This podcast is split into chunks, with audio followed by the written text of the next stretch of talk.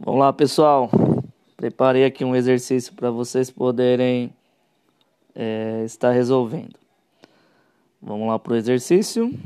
Em 40 minutos, um ciclista percorreu 25 oitavos de volta de uma pista circular de um raio R e em seguida parou para descansar. A primeira pergunta é: qual é o ângulo do arco que representa todo o trajeto percorrido pelo ciclista? A segunda pergunta é: a primeira determinação positiva desse ângulo.